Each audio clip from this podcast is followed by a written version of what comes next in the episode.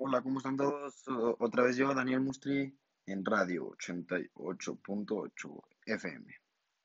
Hoy les voy a contar una nueva historia. Esta historia se trata Yom Azikaron. Ese es el nombre de la historia. Este Yom Azikaron es un recordatorio de los judíos de todos los soldados caídos, de todos los soldados muertos en guerras o en misiones o en todo por el estilo. Este, hacen este día porque a estos so- soldados en Israel los obligan a ir desde los 18 años hasta los 21. Y entonces es muy duro para ellos porque son tres años de que tienen que aguantar y hay algunos que les gusta mucho y se quedan.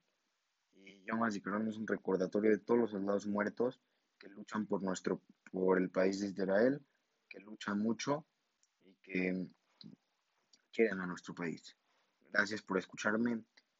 Radio 88.8 FM con Daniel Mustri. Gracias.